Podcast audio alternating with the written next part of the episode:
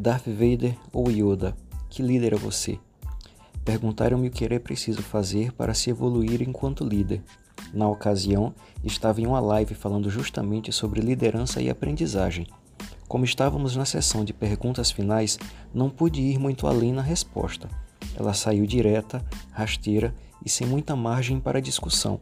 Mas agora, com um pouco mais de tempo, dá para pensar em uma lógica mais detalhada sobre o que respondi. Mas, antes de replicar o que disse, peço que façam um exercício de memória histórica comigo. Grandes filósofos, como Sócrates, Confúcio e Siddhartha, eram líderes pelo conhecimento que possuíam sobre a vida e sua incrível capacidade de refletir e questionar a realidade. Tanto que seus ensinamentos perduram até hoje e ainda influenciam pessoas mesmo passados milênios. Já Alexandre o Grande, Gengis Khan, Átila, Napoleão e diversos outros foram líderes militares que conquistaram impérios gigantescos pela força bruta, deixando para trás um rastro de morte, mas construindo impérios territoriais que mudaram civilizações imperialistas. Outros, como Pinochet e Hitler, foram líderes que possuíam uma exímia capacidade de oratória e retórica, mas que infelizmente levaram à morte de milhões e envergonharam para sempre suas nações. É preciso ter três pontos importantes em mente. Primeiro, não importa o tempo, a liderança sempre foi sobre pessoas, nunca sobre métodos. Embora métodos sejam percebidos em líderes, replicar estes métodos não tornarão ninguém um líder, no máximo um papagaio de pirata, repetindo coisas que escutou e aprendeu, mas sem muita capacidade de julgamento sobre o que, o como e para quem fala. Compreender pessoas, seus sabores e dissabores, suas vitórias e derrotas. Isto sim auxilia no exercício da liderança, pois a influência ocorre justamente através da correta utilização desta habilidade.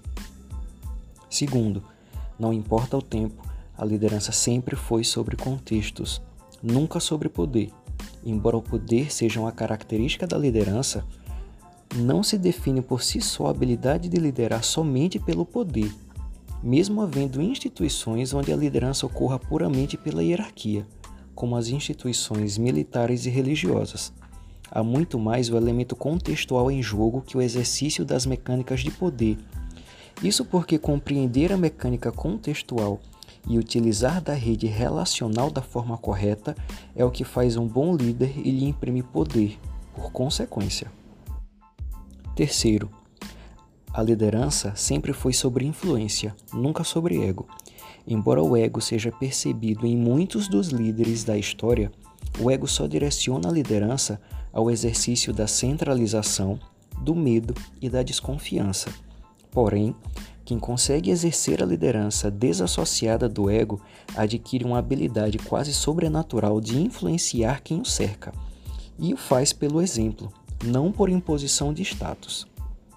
Então, voltando à pergunta: o que é preciso fazer para evoluir enquanto líder?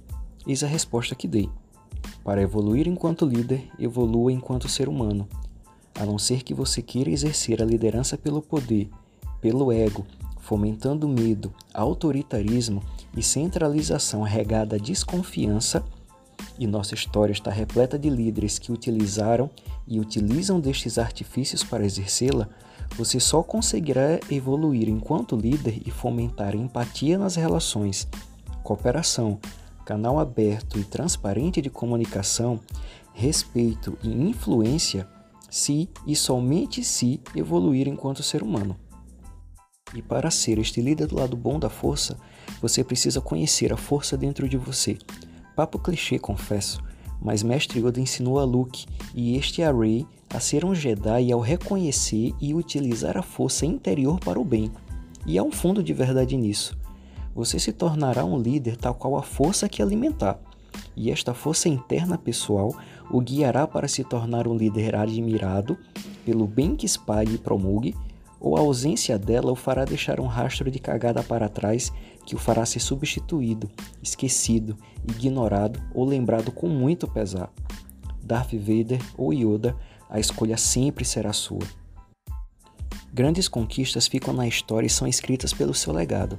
Resta saber se você, enquanto líder, quer ser lembrado pelo uso bom da força ou não. E só conhece a força que tem quem conhece a si próprio.